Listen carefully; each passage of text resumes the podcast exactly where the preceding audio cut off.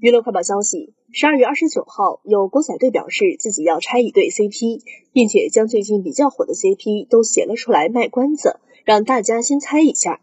原来狗仔队此次拆的是为你钟情，还曝光了秦霄贤的新恋情，顺便透露其他 CP 全都是假的。